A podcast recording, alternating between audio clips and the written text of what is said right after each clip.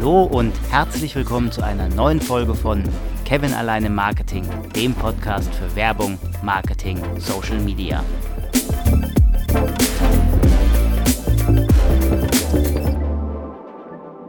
So, ich hoffe, es lagen viele Geschenke unterm Baum. Der zweite Weihnachtsfeiertag ist also auch schon wieder rum.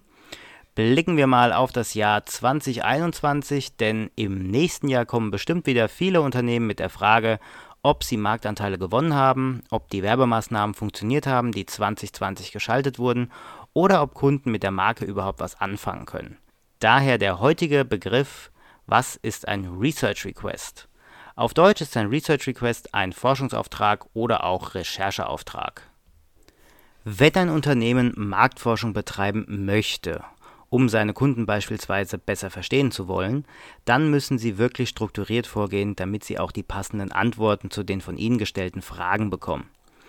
Da es aber auch Marktforschungsexperten gibt, die das den ganzen Tag machen, lohnt es sich, diese Aufgaben outzusourcen und die Marktforschung Profis zu überlassen.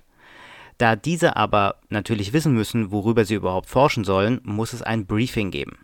Idealerweise ist dieses Briefing der Research Request. Er stellt ein Briefing an das Marktforschungsunternehmen dar und beschreibt die Eckpfeiler des Forschungsvorhabens. In der Praxis besteht solch ein Request aus verschiedenen Bestandteilen. Wir hätten hier den Hintergrund der Studie, also warum macht man diese Studie überhaupt? Das kann sein, weil ein Käuferrückgang zu verzeichnen ist oder die Kunden auf einmal andere Produkte nachfragen. Dann hätten wir als zweiten Bestandteil das Entscheidungsproblem. Dies könnte beispielsweise sein, sollte man ein neues Produkt aufnehmen oder nicht. Dritter Bestandteil sind Fragen. Hier hätten wir die Frage, wird das neue Produkt überhaupt am Markt angefragt? Der vierte Bestandteil sind Vermutungen oder auch Hypothesen, die es zu beantworten gilt. Also Produkt wird am Markt angefragt, Kunden wollen es also haben fragen auch aktiv danach. Das ist eine Hypothese und hier werden dann entsprechende Fragen abgeleitet und dann auch in der Forschung beantwortet. Letzter Bestandteil ist die beabsichtigte Handlung. Also was soll denn aktiv getan werden? Beispiel wäre hier, Produkt wird am Markt platziert und entsprechend beworben. Auf Grundlage dieses Research Requests wird vom Marktforschungsinstitut dann ein Forschungsplan erstellt und die entsprechende Methodik für die Datengewinnung ausgewählt. Also ist es eine qualitative oder eine quantitative Marktforschung?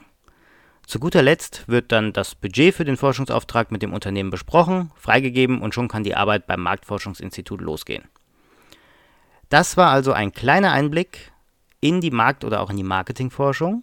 Ich wünsche dir nun erstmal alles Gute, einen guten Rutsch ins Jahr 2021. Rutsch nicht aus, pass auf dich auf. Das neue Jahr kann auch wirklich nur besser werden als das Jahr 2020.